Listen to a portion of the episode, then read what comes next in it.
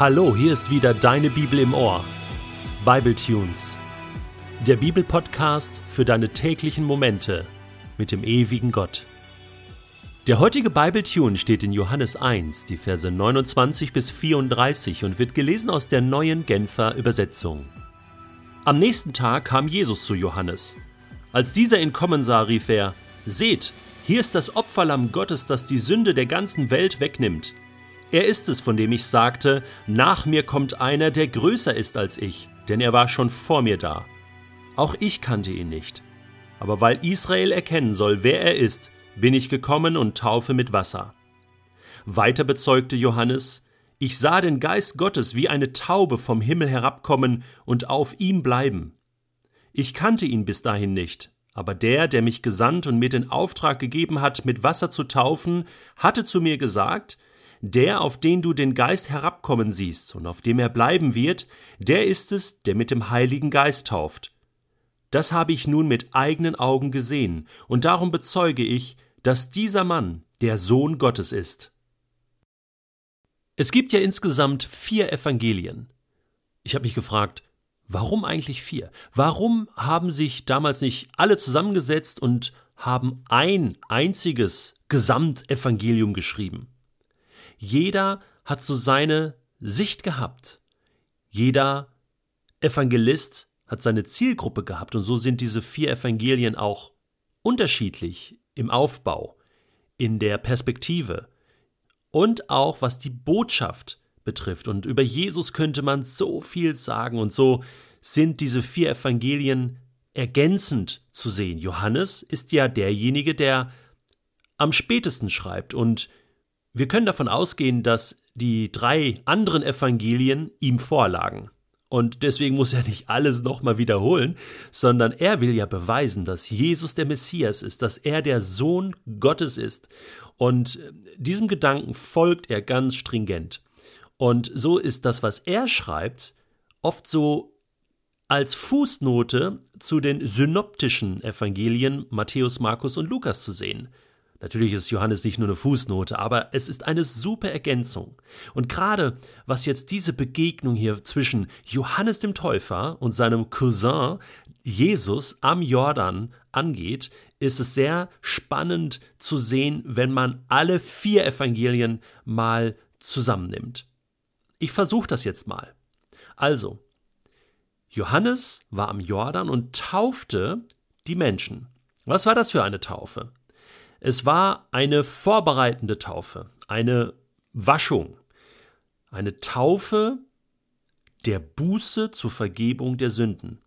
Also, durch die Taufe des Johannes wurde nicht automatisch die Sünde vergeben, sondern durch die Umkehr der Menschen. Also die Leute, die sich von Johannes taufen ließen, signalisierten, hey, ich bin bereit umzukehren, Buße zu tun, anders zu leben, ich möchte Gott begegnen. Und so war das eine vorbereitende Waschung, eine Reinigung, eine Maßnahme Gottes. Okay, jetzt standen die Leute Schlange am Jordan und irgendwann steht auch Jesus in dieser Schlange. Johannes sieht ihn schon, ja, er kannte ihn ja von früher und denkt so, ah, okay, gleich ist mein Job hier zu Ende. Ja, er kommt immer näher und noch einer und noch einer. Und dann steht Jesus da vorne in der ersten Reihe und, ähm, und, und Jesus äh, will sich taufen lassen. Ich glaube, Johannes hat in dem Moment gedacht: Ja, Moment, äh, ähm, eigentlich ist doch jetzt meine Aufgabe getan. Da steht er ja vor mir und er ist derjenige, der jetzt sozusagen meinen Job übernimmt bzw. weitermacht. Er ist ja der Messias, der Sohn Gottes. Und deswegen sagt Johannes auch, in den anderen Evangelien äh, wird das beschrieben zu Jesus, ähm, eigentlich müsste ich von dir getauft werden und du kommst zu mir? Ja? Und äh, da, da steht dann, Johannes wehrte ihm, wehrte das ab oder wollte das nicht tun. Ist ja logisch. Ich meine, wofür war die Taufe?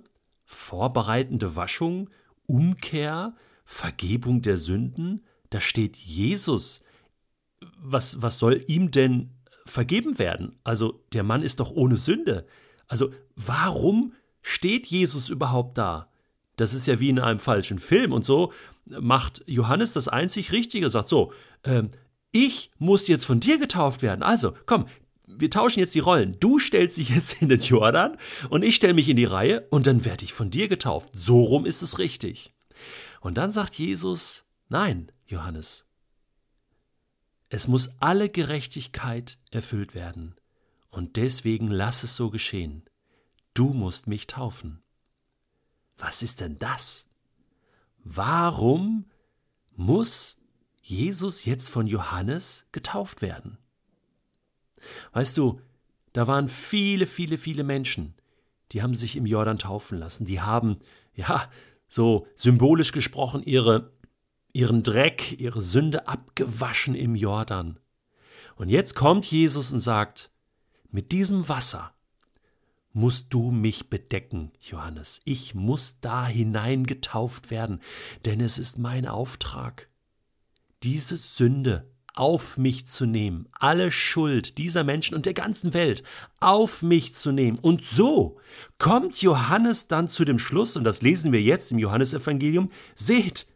Und ich glaube, das hat er direkt danach gesagt, nachdem er oder während er Jesus getauft hat. Er hat es ja dann wirklich getan. Hier, das ist das Opferlamm Gottes, das die Sünde von ganz Israel, von der ganzen Welt, Welt wegnimmt von der ganzen Welt. Wahnsinn. Und dann geht der Himmel auf. Der Himmel geht auf.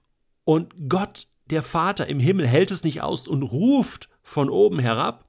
Das lesen wir auch wieder in den anderen Evangelien.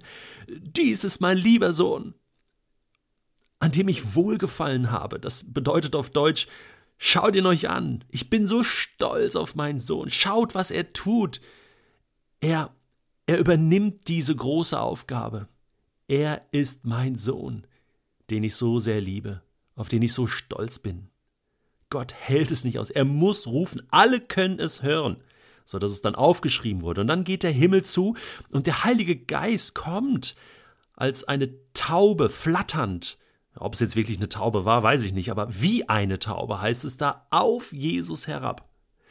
Und was jetzt keiner wissen konnte, Johannes der Täufer hatte vorher einen Input von Gott bekommen, nämlich achte auf den Heiligen Geist, achte auf die Taube, achte darauf, was ich tun werde. Ähm, und die Person, auf die diese Taube, der Geist Gottes kommt und bleibt, der ist es. Das ist der Messias. Das wusste Johannes. Und er sah das jetzt, alle sahen es, aber Johannes wusste dann Bescheid. Alles klar, das ist die Bestätigung. Mein Cousin Jesus von Nazareth, Sohn des Josefs, Zimmermannssohn, hey, wir haben so oft im Sandkasten gespielt, uns geliebt und gestritten. Ja, das ist der Messias. Das ist der Sohn Gottes. Ich finde das genial, wie spannend das ist, wie die Evangelisten sich hier ergänzen. Und wozu führt das? Ich kann dir sagen, was ich empfinde, wenn ich das jetzt lese. Es ist eine Bestätigung nach der anderen. Es ist ein Beweis nach dem anderen. Ein gutes und geniales Argument nach dem anderen, dass dieser Jesus der Christus ist.